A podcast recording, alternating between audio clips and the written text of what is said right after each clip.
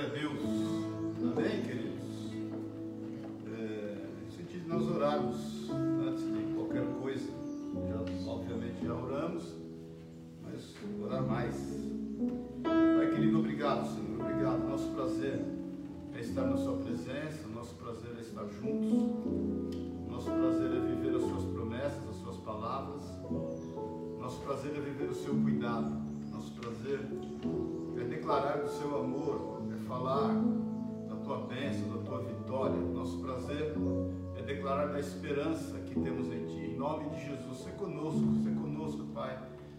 Abençoa, nos guarda, nos livra de todo mal.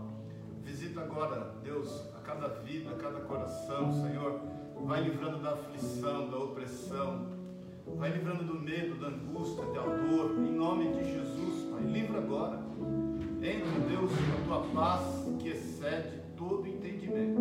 É o que nós te pedimos no nome e na autoridade de Jesus, Senhor. Amém e amém. Amém, queridos? Bom dia, paz do Senhor, glória a Deus. Bom demais a gente estar juntos, na é verdade. É... Eu queria começar orando pela Sueli. Sueli faz aniversário essa semana, bonitinha. Mas é só quinta. É só quinta, amor, mas aí é outra quinta, no domingo, né, que vamos orar. Jesus. 59 anos, irmãos, de pura beleza. Olha aqui, ó. Olha como ela tá alta. Deus. Fazer 59 anos agora, dia 25 de junho. É uma benção, já me alcançou, né? Eu fiz 59 em abril. E é uma mulher valorosa, na é verdade. E é a mulher de Provérbios 31. Depois você leia lá. E eu quero te pedir para que você ore por ela. Amém? Pai querido, obrigado. Obrigado pela Sueli, obrigado por esse dia 25, Deus, o dia que o Senhor trouxe à luz a vida dela. Ela já tinha vida em Ti desde o ventre da mãe, ela já tinha vida em Ti desde os tempos eternos. E o Senhor trouxe a vida dela à luz, a luz dos homens, a nossa luz, para nos enriquecer, para engrandecer o Teu nome, para nos abençoar e abençoar as pessoas em Ti, em nome de Jesus. Sei com a Tua filha, nós abençoamos com toda sorte de bênçãos, que os sonhos dela, os desejos dela sejam manifestos, sejam patentes diante dos nossos olhos, Pai, sejam claros como a luz do dia. Tudo para louvor da tua glória, Pai. Nós te louvamos, te agradecemos e te bendizemos por ela e declaramos as bênçãos do Senhor que enriquecem, não acrescentam dores sobre ela e materializadas sobre a vida dela, em nome de Jesus. Amém e amém. Glória a Deus. Presentão. Glória a. Deus. Irmãos, é, a Pri tá aqui, bonitinha, ali encolhidinha. Ela, falei, a Pri tá aqui, ela se jogou para debaixo do sofá. Ela, graças a Deus, está bem. Ainda está com a pedra, né? Não pôde mexer, está tratando a infecção que a pedra ocasionou. E a semana que vem vai voltar para ver isso. Obrigado pelas orações. Continue orando mas tudo está bem para a honra e glória do nome do Senhor. Amém? Ela está ainda convalescendo. Então esteja orando por ela também em nome de Jesus. Irmãos, nós eh, compramos, né, acertamos a, a, questão da cesta básica, como te falamos, amanhã os irmãos vão pegar e são 120 cestas básicas e a gente achou por bem, embora a gente tinha o recurso para 130, a gente achou por bem essa verba dessas 10 cestas comprar produtos de higiene pessoal. Então a gente vai incrementar essas 120 cestas básicas com produtos de higiene pessoal. Então esteja orando pelos irmãos do projeto ID. Eles, eles terminaram ali a casa da Tati, é, para que você saiba quando eles foram levar aquelas 82 cestas básicas que nós ofertamos, que nós entregamos a eles, eles cadastraram, eu tenho o nome dos irmãos que estão cadastrados para receber essas 82 cestas básicas, agora serão 120 desafio aumentou e gosto, né? Nós gostamos de bater metas, então vamos trabalhar para suprir essas 120 todo mês agora. Mas em uma das cestas, quando eles foram entregar, eles se depararam com a realidade dessa irmã que estava morando praticamente num barraco. E depois você entra na página deles do, do Facebook, do Projeto ID, você vai ver o antes e o depois. E eles construíram em tempo recorde uma casa ali para elas para aquela família. Então esteja orando por eles, esteja acompanhando, curte, compartilha lá a página deles e entenda que a gente está fazendo parte disso em nome de Jesus. Essa semana nós vamos lá, agora o negócio está mais tranquilo, né? E para a gente ver como a gente pode ajudar mais, amém? Então esteja orando, estejam colocando isso diante de Deus e saiba que o Senhor vai te honrar no propósito que você tem de abençoar essas famílias. Todas as vezes que depositar essa, esse, esse, esse recurso ou, inclinar o seu coração a orar, entenda que são famílias que estão através disso recebendo o amor de Deus, estão percebendo que o Senhor as ama, né? Imagina essa irmã e a família dela quanto ela pode glorificar a Deus e perceber o amor de Jesus por ela, né? E quanto mais a gente pode fazer. Então esteja orando por isso em nome de Jesus, amém? Hoje oração às 18, depois é o último estudo sobre maturidade espiritual. Nós vamos terminar é, Mateus 7, nós estudamos Mateus 5, 6 e 7, o Sermão da Montanha. Quarta-feira, e eu vou estar falando isso hoje com os irmãos do estudo também, nós vamos começar a, a estudar as parábolas do reino em Mateus 13, se você quiser ir lendo já, Mateus 13, Jesus fala cerca de sete parábolas, são as parábolas do reino e que são muito importantes para a gente entendê-las, compreendê-las e aplicá-las. Amém? Vai ser bênção em nome de Jesus. Esqueci alguma coisa? Não, tá pensando em Ah, não? É, hoje essa casa está florida aqui, está o Ziza, está a Kelly, né? Kelly veio acompanhar o Gabrielzinho, o Gabrielzinho não se sente solitário. Mas está bem, glória a Deus. É, abre a tua Bíblia aí, por favor, em 2 Coríntios 4. 2 Coríntios 4, nós vamos ler do versículo 7 em diante. 2 Coríntios 4, 7. Amém? Temos, porém, este tesouro em vasos de barro, para que a excelência do poder seja de Deus e não de nós. Em tudo somos atribulados, porém não angustiados, perplexos, porém não desanimados, perseguidos, porém não desamparados, abatidos, porém não destruídos, levando sempre no corpo o morrer de Jesus, para que também a sua vida se manifeste em nosso corpo. Porque nós que vivemos somos sempre entregues à morte por causa de Jesus, para que também a vida de Jesus se manifeste em nossa carne mortal de modo que em nós opere a morte, mas em vós a vida. Tendo, porém, o mesmo espírito da fé, como está escrito, eu criei, por isso é que falei, também nós cremos, por isso também falamos. Sabendo que aquele que ressuscitou o Senhor Jesus, também vos ressuscitará com Jesus e nos apresentará convosco. Porque todas as coisas existem por amor de vós, para que a graça multiplicando se torne abundantes as ações de graças por meio de muitos para a glória de Deus. Amém? Vamos orar. Pai querido, obrigado, nós te louvamos pela tua palavra. Fala aos nossos corações, vem trazer um bálsamo que vem de ti sobre nós, vem trazer cura por ela, vem nos limpar, vem nos fazer crescer até a estatura do varão perfeito. Nós desejamos mais de ti, nós precisamos mais de ti. Ser conosco nesses dias, Pai, tão difíceis para o mundo inteiro, e nos faz vencer tudo que tem se colocado diante de nós. É o que nós te pedimos em nome de Jesus. Amém e amém. Amém, queridos? Essa, essa, essa parte de 2 Coríntios que Paulo escreve é um, é, é um paradoxo, né? Totalmente paradoxal. É, aliás, pensando em paradoxo, eu estava pensando sobre isso, né? A gente tem vivido um paradoxo tremendo, né? O paradoxo é algo que é contrário ao senso comum. Do latim traduzido, paradoxo quer dizer é, bizarro, extraordinário também. A gente tem vivido coisas bizarras, né? E não tem como você pensar em paradoxo e não pensar na realidade que o Brasil está vivendo, essa confusão dos três poderes aí, que misericórdia, né?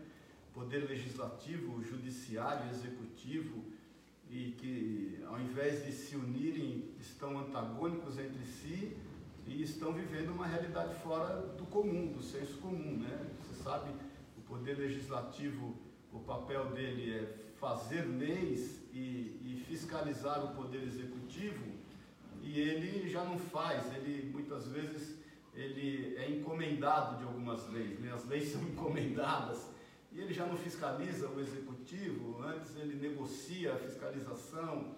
Já o Poder Judiciário nem se fala, o papel dele é julgar leis, e ele não só não está julgando, porque ele também está fazendo leis, e é ele que está querendo fiscalizar o Poder Executivo. Não estou te falando de política, não, irmãos, é só uma, uma sensibilidade acerca do que a gente está vivendo na nossa nação. É, não estou te falando que eu estou inclinado para A, B ou C. Eu também não tenho uma posição neutra, né? Também não sou apolítico. Eu entendo que a posição apolítica é uma posição política de qualquer forma. Tenho as minhas opiniões, as minhas convicções, é, busco andar nas convicções que eu tenho e não por medo, por medo do que possa vir a acontecer, porque eu deposito a minha fé no Senhor, mas também não é o caso de eu ficar externando as minhas convicções políticas aqui. Mas aí a gente vê um poder executivo que tenta aplacar o, o erro ou a falta, essa, esse paradoxo, né, essa bizarrice, essa coisa extraordinária, essa coisa fora do senso comum, tanto do judiciário como do legislativo. E, vamos falar a verdade, quem sofre somos nós aqui.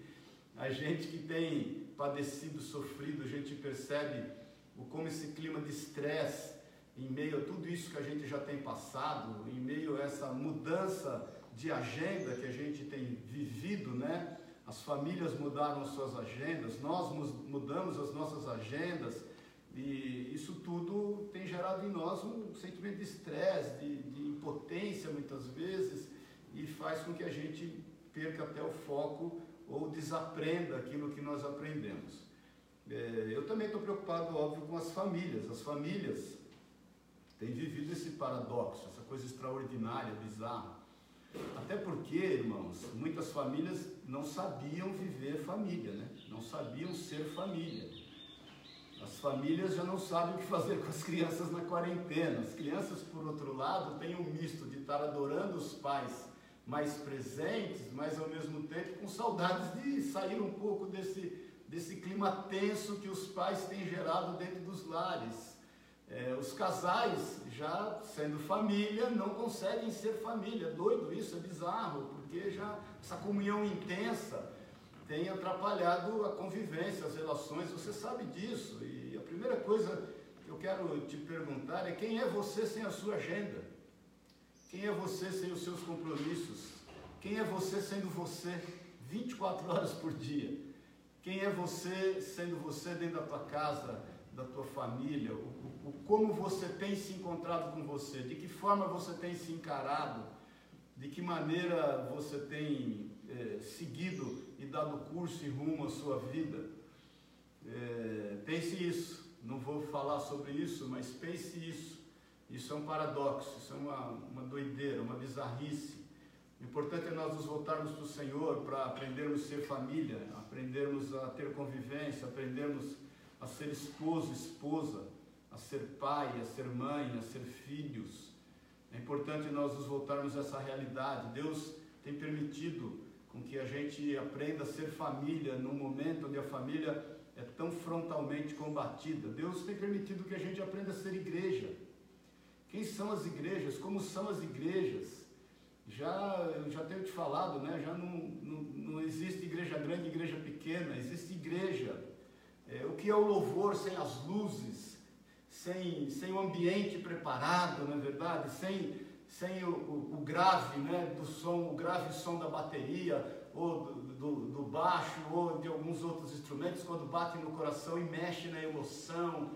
É, como nós temos que aprender a ser igreja, porque nós também não sabíamos muito ser igreja, né? A gente, a gente era movido pelas questões emocionais, pela questão do culto, e, quem somos nós sem essa atmosfera preparada para nos receber tão bem emocionalmente? Então, irmãos, pense nisso. Isso é um outro paradoxo. Como que nós, sendo igreja, estávamos nos esquecendo de ser igreja, estávamos abrindo mão do fato de que o Senhor é simples, as coisas de Deus são simples, as coisas de Deus não remetem à emoção, elas falam no espírito, elas fortalecem o nosso verdadeiro eu, elas restauram a nossa semelhança do Pai, elas nos fazem parecer com Jesus Cristo.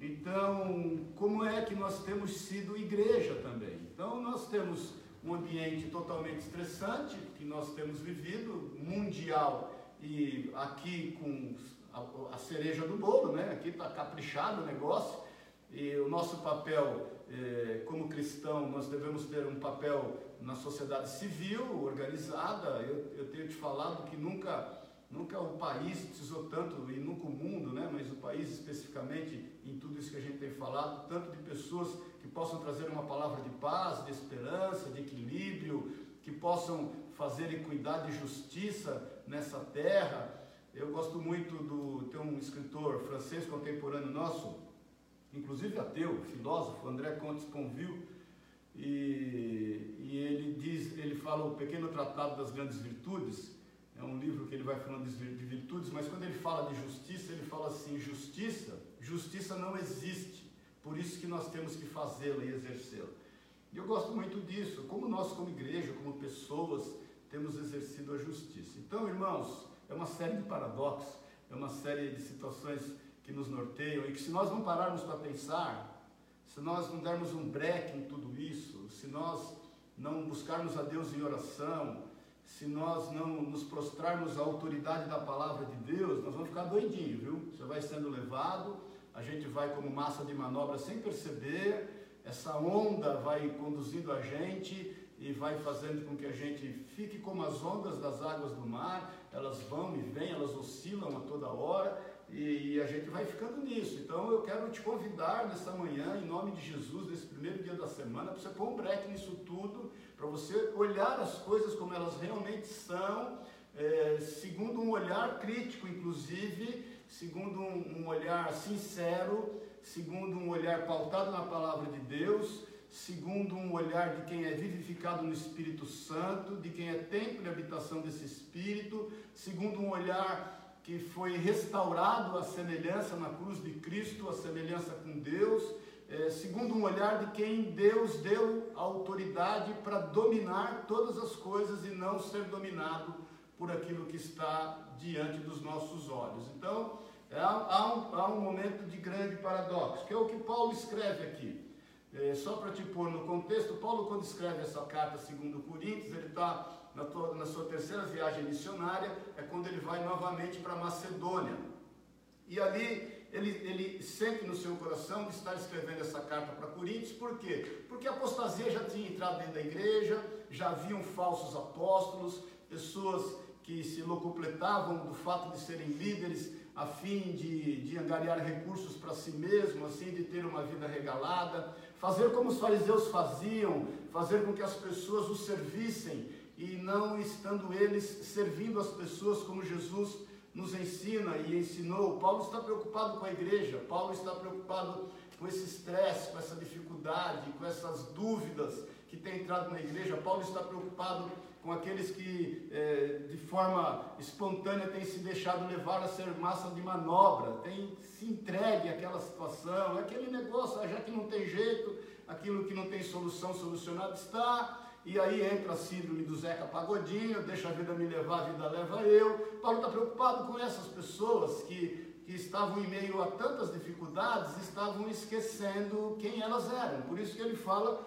no versículo 1, temos porém este tesouro em vasos de barro, para que a excelência do poder seja de Deus e não de nós. Paulo está dizendo: olha, não se preocupem tanto com a aparência, se deparem com a essência que há em vocês. Entenda que há um poder, há um tesouro confiado, e o Senhor fez isso em vasos de barro, para que não haja soberba, para que o vaso não seja ou não queira ser mais valioso do que o tesouro que está depositado nele, para que você não maquie o produto através da aparência. Nós nunca vivemos, irmãos, isso sempre aconteceu. Essa questão de essência e aparência sempre aconteceu o quanto o homem é tomado pela vaidade, o quanto o homem se deixa levar pela soberba, isso não é novo, isso é antigo, é que agora está mais revelado. Agora a gente tem as mídias sociais, você sabe disso, como a vida de aparência tem sido, inclusive, fonte de lucro para muitas pessoas. Tem pessoas ganhando rios de dinheiro por conta dessa aparente felicidade, dessa aparente essência que não existe, dessa, dessa aparente é, formação de opinião, sendo que ele não tem uma, uma opinião formada acerca de muitas coisas. Então, Paulo começa dizendo: Olha, queridos, cuidado, nós temos depositado em nós um grande tesouro. E esse tesouro, você tem que entender que ele está num vaso de barro porque o, o, o, a caixa não pode ser mais bonita do que a joia que está depositada dentro dela. Então comece a entender em nome de Jesus que também esse é um paradoxo, que o Senhor nos deu valor. Eu falei sobre isso outro dia, né? No final, inclusive, é, oramos sobre acerca disso, né? O valor que o Senhor enxerga em nós. O Senhor não enxerga em nós o valor que o mundo enxerga. O Senhor não enxerga em nós o pequeno valor que muitas vezes o mundo tributa a nós. E também não enxerga em nós o muito valor que muitas vezes o mundo tributa a nós. O Senhor enxerga o valor genuíno, verdadeiro, real que nós temos. Então comece a entender em nome de Jesus que quando você se volta a si mesmo, entenda que quando o Senhor chama Abraão e diz para ele ir à terra que ele mostraria, o, o contexto original ali no hebraico, no hebraico, o Senhor quer dizer assim, chamou Abraão para si mesmo. Eu tenho falado isso para você várias vezes, né? Josué se liderou primeiro para poder liderar o povo. Nós temos que nos conquistar a fim de conquistar aquilo que está ao nosso redor. Nós temos que nos dominar para dominar aquilo que está ao nosso redor. E entenda que isso é quando nós somos chamados para nós mesmos e podemos contemplar, glorificando a Deus, obviamente, o grande valor que está em nós. E aí nós não incorremos em soberba, nós não incorremos em busca de aparência, nós vamos buscar a nossa essência, a fim de que a nossa aparência mude. Coração alegre, a formoseia, a face, diz a palavra de Deus. Então entenda isso. Paulo começa escrevendo aos Coríntios: olha, as coisas não, eu sei que elas não estão fáceis. Eu sei que vocês têm caminhado numa série de dúvidas. Eu sei que tem algumas coisas bizarras acontecendo no meio de vocês, coisas extraordinárias que nós não pensávamos, não pensávamos se poderia acontecer, mas elas estão acontecendo. Agora, se voltem a si, entendam desse poder que há em vocês Entendam que não vai ser na força da sua aparência, não vai ser na sua eloquência, não vai ser nos desejos da sua carne, da sua alma que as coisas vão acontecer. Elas irão acontecer quando você der vazão para aquilo que o Espírito Santo tem feito na sua vida. E as pessoas vão ver o Senhor e não vão te ver. Aí as coisas vão acontecer. As pessoas verão o fruto Muitas vezes elas não olharão a árvore, mas elas verão o fruto e elas serão saciadas. E o nome do Senhor será glorificado, que foi aquele quem criou a árvore e gerou o fruto. Então Paulo começa dizendo isso. E eu penso, e meditando sobre isso esses dias, ela está bem ao contexto daquilo que a gente tem vivido, querido. Há uma luta, uma luta enorme, querendo roubar esse valor. Há uma grande luta querendo fazer com que esse valor não apareça. Há uma grande luta para que as coisas efêmeras tomem conta de nós e não as perenes. O valor que está depositado em ti, em mim, em nós, eles são perenes. Eles não são efêmeros. Eles não vão passar. Esse vasinho de barro aí, bem arrumado ou não, e eu não estou te falando que você não tem que cuidar do vaso, tem que cuidar, óbvio, é, mas ele vai passar. Isso é efêmero. Isso vai, vai, isso vai seguir o caminho de todos os homens, como diz a palavra de Deus. Mas a essência que há em você, ela, ela não pode apagar. Por isso que Paulo, aí, eu fui ver no grego a, a, tradução da minha Olive Tree lá, aquela Bíblia que é tremenda, mas ele fala assim: em tudo somos atribulados, porém não angustiados. A palavra no grego para atribulado, existem várias expressões, mas a expressão mais marcante aqui é espremer, pressionar com firmeza. Meu Deus, como tem gente atribulada nesses dias, espremida, pressionada com firmeza, é, da mesma conotação de uva sendo pisada. Paulo está falando isso para os coríntios que se sentiam em meio a tudo que eles estavam vivendo, que a gente já tem refletido, o quão espremidos eles estavam, o quão pisoteados eles estavam passando, o quanto as suas vidas estavam que no momento em que eles não viam saída nenhuma. Mas ele fala também que ainda que a gente seja atribulado, nós não somos angustiados. Estar angustiado, se trazer do grego literal, é estar em um lugar estreito, encolher, comprimir, ser dolorosamente restringido em espírito. Nós não estamos assim. Ainda que nós estejamos pressionados, ainda que estejam nos pisoteando, ainda que queiram nos deixar numa situação de compressão, nós não estamos angustiados, nós não vamos ficar angustiados. Há uma saída, meu irmão, minha irmã. Há uma saída. Nós não podemos estar numa situação de um lugar estreito, nós não podemos estar comprimidos, nós não podemos nos deixar ser dolorosamente restringidos no espírito, porque nós não somos. Porque a palavra de Deus nos garante isso. Ela diz em Isaías 40, você sabe disso, mas eu vou ler para você novamente se lembrar no versículo 28. Não sabes, não ouviste que o eterno Deus, o Senhor, o Criador dos fins da terra, nem se cansa, nem se fatiga.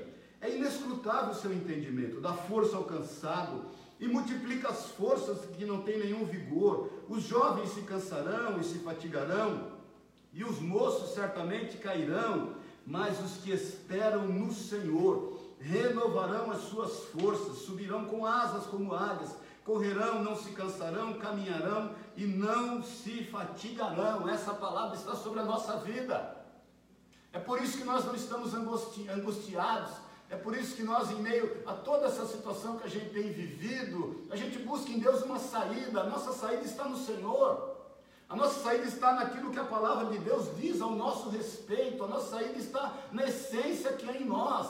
Nós varemos alto com asas como águia que voa, que voa acima da nuvem, que faz com que o sol esteja permanentemente brilhando, que não tem interposição entre nós e o Senhor, a despeito daquilo que os nossos olhos estão vendo, irmão, vendo, nós andamos acima das nuvens, nós estamos no mais alto do céu, nós estamos o mais próximos de Deus, pela sua graça e sua misericórdia, Ele nos resgatou do império das trevas e nos transportou para o reino do Filho do seu amor, onde não há angústia, onde não há variações, Ele não muda, Deus é fiel, ele não é homem para que minta, nem filho do homem para que se arrependa ou se engane. Nós não estamos aqui largados. E o texto fala acerca disso também, porque ele diz, porém, é, nós perplexos, porém não desanimados. Perplexos é estar sem recursos, é estar em dificuldades, é ser deixado em necessidade, é estar em dúvida, não saber em que caminho tomar, é achar-se perdido. A palavra perplexo também, ela conota falido pessoas sem nenhum tipo de recurso, que veio à falência, que não tem mais o que fazer, que não, não vê condição de mais nada, que não vê saída. Mas o apóstolo Paulo diz aqui que, a despeito de nós estarmos perplexos, e muitas vezes nós ficaremos perplexos, nós não desanimamos, nós não estamos completamente destruídos, que é a conotação aqui, a tradução do desânimo, nós não estamos totalmente destituídos das medidas ou recursos, nós não podemos renunciar à esperança, estar em desespero, nós podemos estar perplexos, mas nós não desanimamos, meu irmão, deixa eu te falar, eu falei para você outro dia aí, ainda eu lembro dessa pregação lá na igreja, você pode viver sem recursos. Sem recursos você consegue viver. Sem recursos você acha o que comer, você acha onde dormir, você acha o que fazer. Sem recursos você vive, você só não vive sem esperança. Sem esperança você não vive. Então, por pior que possa estar qualquer situação que gere perplexidade na sua vida, pode ter certeza em nome de Jesus que a nossa esperança é renovada no Senhor. Por isso que ele diz que nós não desanimamos, não desanime. Olha, eu passei, já falei isso N vezes, por situações em que eu acordava de manhã, eu e a Sueli, e a primeira coisa que nós fazíamos era orar Abacuque 3, e eu vou ler para você, e diz aqui Abacuque 3,17, porque ainda que a figueira não floresça, nem haja fruto na vide, ainda que decepcione o produto da oliveira, e os campos não produzam mantimento, ainda que as ovelhas da malhada sejam arrebatadas, e nos, nos currais não haja gado. Todavia, por toda via, por onde eu olhar, seja quais forem as vias que me estejam propostas, por todas essas vias, porém, entretanto, todavia eu me alegrarei no Senhor, exultarei no Deus da minha salvação. O Senhor Deus é a minha força e fará os meus pés como os das servas e me fará andar entre as minhas alturas. Então, em nome de Jesus, cobre ânimo, não desanime, não se ponha sob o jugo, não esteja perplexo a ponto de você não renovar a sua esperança no Senhor. A esperança, a saída, a solução no Senhor, em nome de Jesus, para toda essa crise, para todo esse contexto, para toda essa dificuldade. O Senhor quer forjar em nós algo novo. Entenda que Ele é o oleiro, nós estamos nas Suas mãos e o poder, na proporção em que Ele é depositado em nós, Ele não faz com que o vaso não suporta, ele vai depositando na medida, se necessário um dia for, ele quebrar esse vaso, a fim de ele fazê-lo de forma nova, a fim de concentrar nele mais poder, ele vai fazer, mas não desanime. Não esteja só perplexo, aturdido, desesperado, sem caminho, sem saber para onde ir, é, e se entendendo como falido. Isso não é a palavra final, em nome de Jesus. A última palavra vem do Senhor. Não desanime com o seu lar, não desanime com os seus negócios, não desanime com a sua família, não desanime com você mesmo, em nome de Jesus. Se olha aí, irmão, no espelho, eu sei que você está em casa, você pode ir para o espelho rapidinho, não dá para fazer isso na igreja. E olha para você mesmo no espelho e diga assim: Jesus me ama, Ele tem um propósito para com a minha vida, eu não vou desanimar, eu renovo as minhas esperanças no Senhor pode estar tudo contrário àquilo que eh, eu planejei, mas está planejado pelo Senhor aquilo que eu estou vivendo. Ele sabe exatamente aonde isso vai dar e vai ser para o meu bem. Em nome de Jesus. E ele continua aqui, são quatro paradoxos que ele fala, e ele diz aqui no versículo 9: perseguidos, porém não desamparados. Perseguido é correr prontamente a fim de capturar uma pessoa ou coisa ou até um animal. Você pode estar perseguido de toda e qualquer forma, você não está desamparado. Você não vai ser entregue aos seus predadores. Você não vai ser entregue, você não vai sucumbir, porque você não está desamparado. É, ser perseguido é, daqui de qualquer forma, seja qual seja, incomodar, preocupar, molestar alguém, é isso que é estar debaixo de uma perseguição, estar debaixo de uma perturbação, de uma moléstia, de algo que vai é, fazendo com, com que você saia desvairadamente. Você, meu irmão, minha irmã, não está desamparado. A palavra desamparado você sabe, mas a tradução dela literal é abandonar, desertar, deixar em grandes dificuldades, deixar abandonado, totalmente abandonado, completamente desamparado, deixar para trás, desistir de sobreviver, falecer. Você acha mesmo que o Senhor te desamparou? Quem é que te mentiu dizendo que o Senhor te deixou para trás? Quem é que está mentindo para você? Quem é que te ensinou errado? dizendo que o teu tempo já passou. Moisés pensou isso, o Senhor o levantou com 80 anos de idade e fez o que fez através da vida dele. José pensou isso. E depois de 13 anos, o Senhor o alçou e o levantou ali, a, a posição que você sabe, como depois do faraó, o cara que mais mandava no Egito. Daniel pode ter pensado isso, quando 87 anos ele entra na cova dos leões. Você acha mesmo que o Senhor te desamparou, meu irmão? Você acha mesmo que o Senhor te deixou para trás? O Senhor é aquele que, tendo cem ovelhas, se uma fica para trás, ele para as 99 a fim de resgatar aquela que ficou para trás. O Senhor conhece as suas feridas, Ele sabe os seus limites, Ele sabe as suas dores. Você está cansado de saber daquela, daquela história escrita por uma missionária sobre as pegadas na areia. Foi uma missionária que escreveu aquilo e que em dado momento da vida dela ela via as pegadas na, na areia, ela via quatro pegadas, né? As dela e a do Senhor. E em dado momento ela só vê duas pegadas. Você conhece isso, mas é bom te fazer lembrar.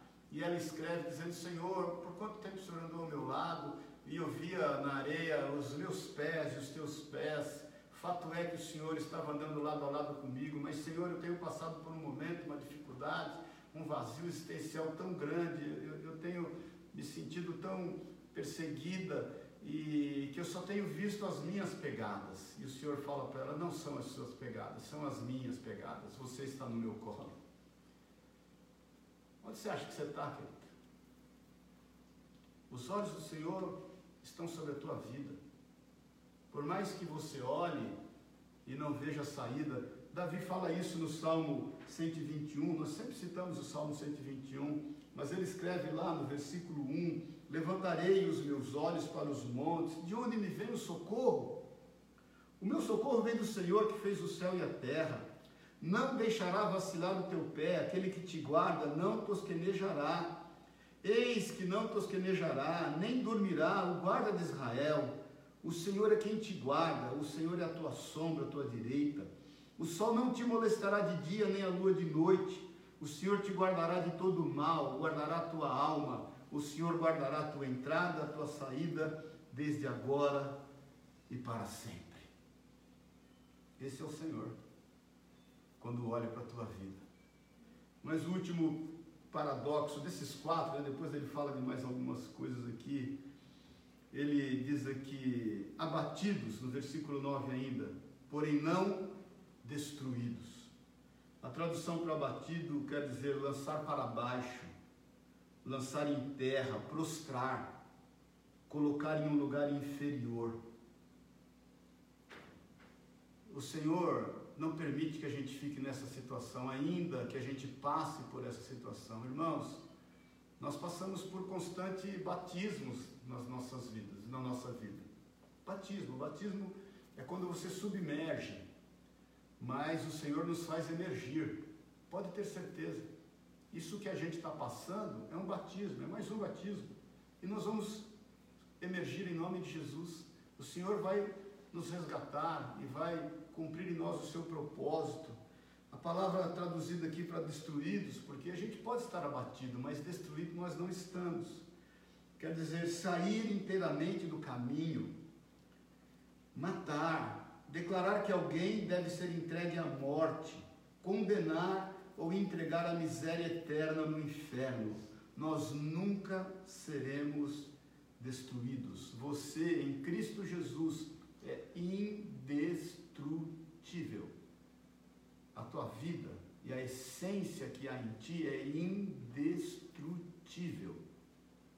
O Senhor, a bom termo, vai nos conduzir a viver a sua promessa.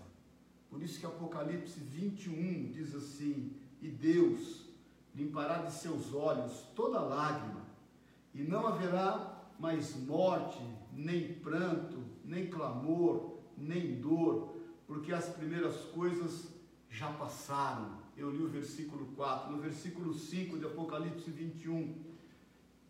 E o que está estava sentado sobre o trono disse: Eis que faço novas todas as coisas. E disse-me: Escreve, porque essas palavras são verdadeiras e fiéis. Aleluia. E disse-me mais: Está cumprido eu sou o Alfa e o Ômega, o princípio e o fim. A quem quer que tiver sede, quem, a quem quer que tiver sede, de graça lhe darei da fonte da água viva. Você não será destruído, nós não seremos, não seremos destruídos, ninguém vai nos arrebatar das mãos do Senhor, Ele vai cumprir sobre a minha vida, sobre a tua vida, as promessas que Ele tem para nós e através de nós, e Ele vai mover os céus e a terra em nosso favor. Nós estamos terminando, mas eu quero rapidamente eh, terminar essa meditação de Paulo. E faça isso tudo que eu tenho te falado, e faça esse entendimento. Ele diz assim no versículo 10: levando sempre no corpo o morrer de Jesus, para que também a sua vida se manifeste em nosso corpo. Mais um paradoxo, ele fala da morte e da vida de Jesus.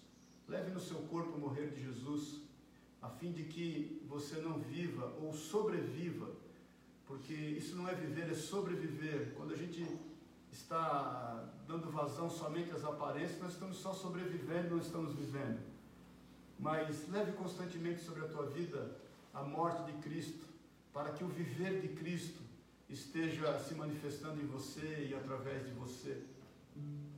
Para que as pessoas, ainda que elas vejam uma situação totalmente antagônica àquilo que está planejado e está previsto pelo Senhor, elas se renovem, elas sejam renovadas através da tua força, daquilo que o Senhor tem para a tua vida esta manhã. Eu quero profetizar que você vai ser restaurado esta manhã em nome de Jesus. Você vai entrar essa semana totalmente diferente. Eu quero profetizar sobre a tua vida, eu te falo isso em nome de Jesus, e eu profetizo isso na autoridade do nome de Jesus, o Senhor vai restaurar os seus pensamentos, o Senhor vai restaurar as suas convicções. Olha, irmãos, nós não podemos andar por medo. Nós temos que andar pelas convicções que nós temos no Senhor. O medo, te falei outro dia acerca disso, e falo constantemente, ele paralisa. O medo cria fantasmas, o medo cria inimigos que não existem. Satanás é o pai da mentira. Satanás, ele tem um departamento de marketing muito bem estruturado, muito bem feito. Nada contra os marqueteiros mas ele sabe fazer marketing, querido. Ele é o pai da mentira. Ele, ele tem lá um, um call center bem arrumado. Ele, se você acha é, chato quando você recebe ligação da Vivo, da TIM, da Claro, é, você que é aposentado de, de de crédito consignado, fica te perturbando os pacuvá aí toda hora, te enchendo o saco, me perdoa a expressão. Imagine o que Satanás faz, meu irmão, minha irmã, na tua mente todo dia. Entra uma ligação a cada segundo na tua cabeça você tem que rejeitar, você não rejeita? Eu tenho um programinha aqui chamado Ruscal. E aí, quando eu, eu rejeito, rejeito a ligação. Aliás, eu já nem atendo quando o telefone não está na minha agenda. Então rejeite, meu irmão, meu irmão, rejeite. Porque o nosso morrer no nosso corpo em Cristo é o nosso viver de Cristo em nós. Eu profetizo o Senhor te restaurando, te, te dando equilíbrio, te fazendo pensar como filho e filha de Deus, em nome de Jesus, te fazendo agir à luz da palavra de Deus, daquilo que nela está escrito, porque Paulo fala isso aqui no versículo 11, ele fala, porque nós que vivemos somos sempre entregues à morte por causa de Jesus, para que também a vida de Jesus se manifeste nossa carne mortal, todo porquê de Deus tem um para. Todo porquê de Deus tem um para. Ele não para no porquê. Ele vai para o para, ele vai para o objetivo. Porque Deus amou o mundo de tal maneira que entregou o seu Filho unigênito para que aquele que nele crê tenha vida, não pereça, não morra.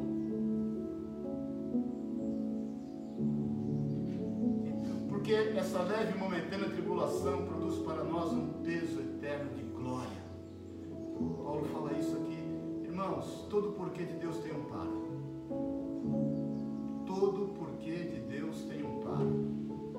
Eu não sei o que tem acontecido, mas existe um para, existe um objetivo, existe um alvo que o Senhor está nos conduzindo, de modo que em nós opera a morte e em vós a vida Tendo, porém, presta atenção e eu termino com esse versículo. Tendo, porém, o mesmo espírito da fé, como está escrito, eu criei, por isso é que falei, também nós cremos, por isso é que falamos. Paulo está citando aqui o Salmo 116, versículo 10.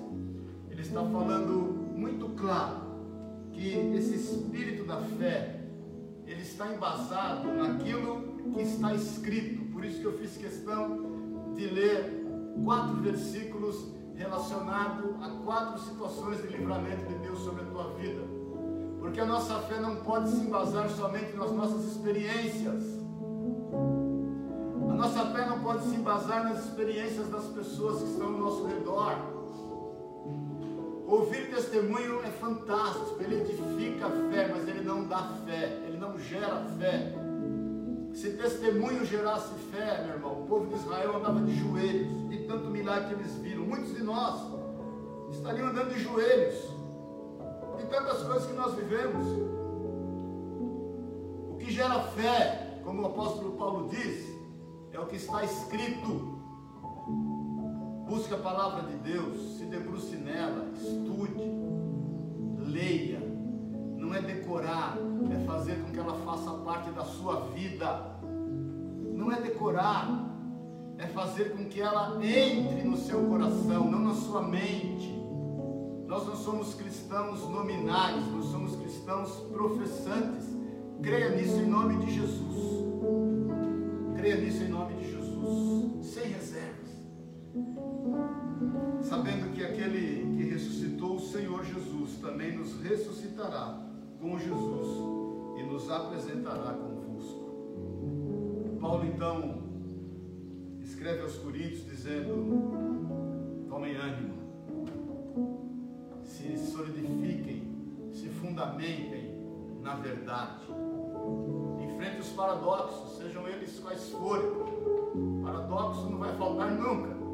Coisas fora da, fora da lógica, coisas fora do senso comum, coisas bizarras, coisas extraordinárias. Nós vamos enfrentar isso, irmão, irmã, todo dia, toda hora, em qualquer instante. Mas nós vamos enfrentar com os olhos postos no Senhor, sabedores que Ele nos tem nas suas mãos. Eu quero orar com você hoje.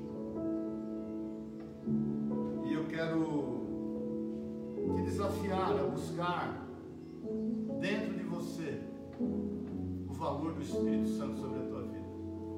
Veja bem, não estou te falando algo humanista. Eu entendo que as coisas não giram em torno do homem, mas eu entendo que todas as coisas cooperam para o bem daqueles que amam a Deus, aqueles que são chamados segundo o seu propósito. Eu quero te desafiar nessa manhã, em nome de Jesus, a você aprender a ser família você aprender a ser cristão dentro da sua casa, com seu esposo, com sua esposa, com seus filhos e filhas, com seus pais, com seus parentes próximos. Aprender a ser cristão no meio social que você vive. Você não é massa de manobra. Aprender a ser cristão sem agenda, sem ocupação, sem uma agenda atribulada, sem esse hiperativismo toma conta da tua vida. Aprender a ser cristão, como eu falei outro dia, aí, semana passada, a ver passarinho e contemplar planta. Vai ver passarinho, vai ver planta. E deixa Deus te encher de paz que excede todo entendimento. Nós temos, como sempre, nós temos uma semana de desafios. Mas nós sabemos que o Senhor está diante de nós. Nós cremos, nós cremos. Por isso que nós agimos pelas nossas convicções e não agimos por medo. O medo não vai nos dominar. O medo não vai nos pressionar, nos comprimir. O medo não vai nos angustiar, porque nós somos do Senhor e nas suas mãos estamos. Nessa manhã, em nome de Jesus, se entregue sem reservas ao Senhor, sem reservas. Deixa Ele te conduzir. Deixa Ele te dirigir. Jesus é vivo. Jesus é vivo. Ele está aqui. Ele está no meio de nós. Ele está aí contigo. Ele é onisciente, onipresente, onipotente. Jesus é vivo. Jesus sabe o que realmente se passa contigo. Jesus veio ao nosso encontro a fim de nos animar nele a fim de nos livrar de toda angústia e de toda dor, de todo desânimo e de todo abatimento. Jesus é que nos toma pelas mãos e é Ele quem diz: Eu te ajudo. Viva milagres, viva milagres, pautados naquilo que aqui está escrito. E você vai ver a presença de Deus na tua vida através da tua vida. Se anime em nome de Jesus. Quero orar contigo. Se coloque diante do Senhor. Se coloque diante do Senhor, declarando: Senhor, eu não, eu não, não quero mais viver de aparências. Eu quero buscar em Ti a essência que é em mim. Eu quero fazer manifestar essa essência. Eu quero olhar para as pessoas e vislumbrar a essência, não a aparência. Eu quero, eu quero olhar para as pessoas que elas percebam em mim essência. Eu quero que aquilo que sai dos meus lábios seja essencial, não seja aparente, não seja para aquele momento, não se dissipe. Que aquilo que sai dos meus lábios, aquilo que sai de mim, seja perene, seja perene. Em nome de Jesus. Pai querido, no teu santo nome, Deus, eu quero colocar diante do Senhor a vida de cada um dos teus filhos, declarar da tua mão e do teu cuidado sobre eles. Manifesta-te, Senhor, no meio deles. Manifesta-te, Senhor.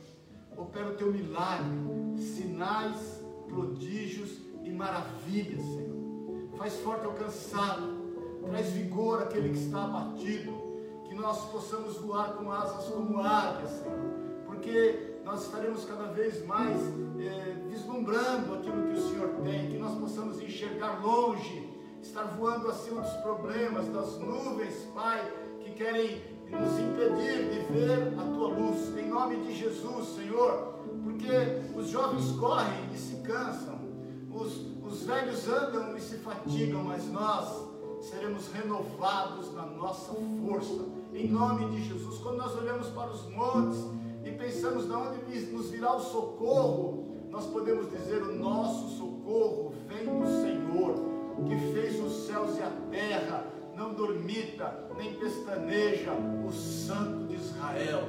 Por isso, em nome de Jesus, fortalece todo joelho trôpego, Senhor. Fortalece todos os pés vacilantes.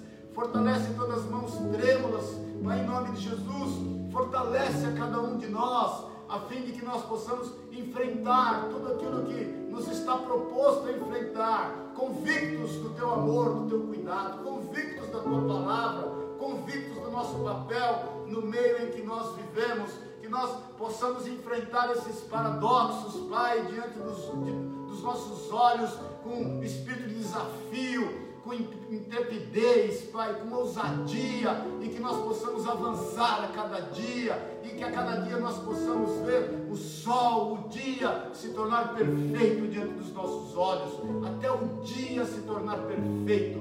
É o que nós declaramos em nome de Jesus. Nós nunca seremos destruídos, porque haverá um dia que o Senhor vai enxugar dos olhos toda lágrima, Senhor toda lágrima, e nós habitaremos na casa do Senhor para sempre.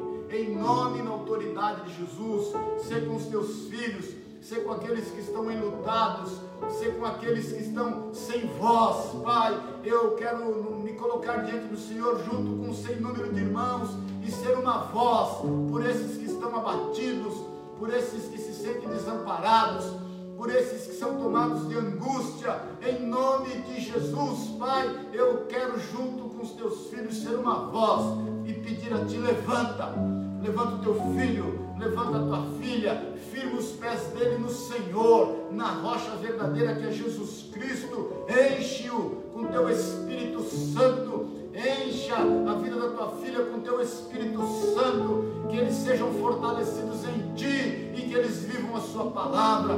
Faz com que cada um se lembre da tua palavra e daquilo que o Senhor nos tem deixado como legado e que vai durar por toda a eternidade. Em nome de Jesus, faz cumprir as tuas promessas, Deus, sobre a vida de cada um em todas as áreas, para a honra e para a glória do teu santo e poderoso nome, em nome de Jesus, Senhor. Amém e amém.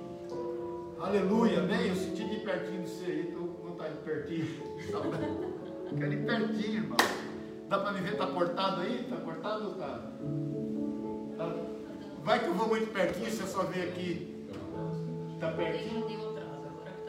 Está vindo, estou vindo? Está com delay? Agora, agora deu. Ah, como eu quero estar tá pertinho. quero estar tá pertinho. O Senhor é contigo, meu irmão, minha irmã. Ninguém pode tirar das mãos dele. Os teus planos terão bom êxito. Pode ter certeza disso. Os teus planos terão bom êxito. desde que eles estejam firmados no Senhor. A tua família é bendita. Tua família é bendita. Você não criou filhos para calamidade. A palavra de Deus diz isso, que os teus filhos serão ensinados do Senhor. A palavra de Deus diz que os seus negócios são prósperos. A tua palavra, a palavra de Deus diz que a tua vida é próspera. Podem mil se levantar contra ti, eles cairão. O Senhor tem te colocado num alto retiro. A mão do Senhor é sobre a tua vida. Ninguém ousará fazer-te mal. Ninguém ousará fazer-te mal. Josué 1,5 diz que o Senhor é contigo, querido, e ninguém poderá te resistir todos os dias da tua vida. Ninguém poderá te resistir todos os dias da tua vida. Rejeite as ligações do inferno. Rejeite em nome de Jesus as ligações de Satanás, do call center que Satanás tem no inferno. Rejeite em nome do Senhor, desses mensageiros malignos que querem trazer a você mensagens que não são de Deus. E saiba quem você é no Senhor. Você é filho e você é filha do Senhor. Todas as coisas cooperam para o teu bem. O Senhor é o teu pastor. O Senhor é o nosso pastor. Nada nos faltará. Nem problema vai te faltar. Porque o problema é o para mas você pode ter certeza em nome de Jesus. O problema é o porquê, né? Mas o Senhor tem o para, o para te estabelecer. Esses problemas são para te fortificar. Esses problemas são para fazer de você um vaso novo para a honra e glória do nome do Senhor. A tua essência é muito melhor do que a tua aparência. Saiba disso. E saiba, em nome de Jesus, que esse coração alegre que o Senhor te dá, aformosei a tua face. Em nome e na autoridade de Jesus. Amém? Queria te dar um abraço, sentir teu cheiro, mas não dá. Mas em nome de Jesus, que você sinta isso, que você perceba o quanto o Senhor te ama, quanto você é importante para Ele, o quanto você tem valor e o quanto Ele quer fazer algo extraordinário na tua vida e através da tua vida. Em nome e na autoridade de Jesus. Amém? Que o amor de Deus, o Pai, a graça eterna de Jesus Cristo, nosso Senhor e Salvador, e que a unção, o poder, o consolo, a companhia do Espírito Santo de Deus seja sobre a tua vida. Tenha uma semana de bênção, de vitória, tenha um final do mês de junho extremamente abençoado e que você veja a mão do Senhor sobre ti e que todos vejam isso e que você transborde e que rios de águas vivas fluam do seu interior no nome e na autoridade de Jesus. Eu te amo, Jesus. Jesus te ama muito mais ainda e que você desfrute dessa companhia, desse amor dele sobre ti, em nome de Jesus. Amém e amém. Paz do Senhor. Deus te abençoe. Saudades muito. Beijos.